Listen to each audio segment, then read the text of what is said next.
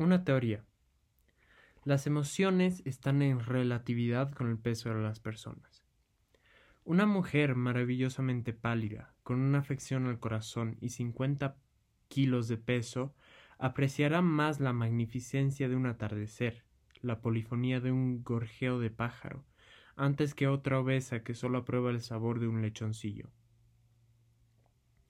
No es aventurado decir que un hombre inapetente, bilioso, con un riñón flotante, pueda sentir más suprasensiblemente la belleza intrínseca de una obra de arte, que otro, porcinamente, gordo y satisfecho. Las emociones invertebradas, sutiles, etéreas, nacieron de modo especial, como ribetes antojadizos para algunas dolencias. La anemia, la clorosis son enfermedades líricas.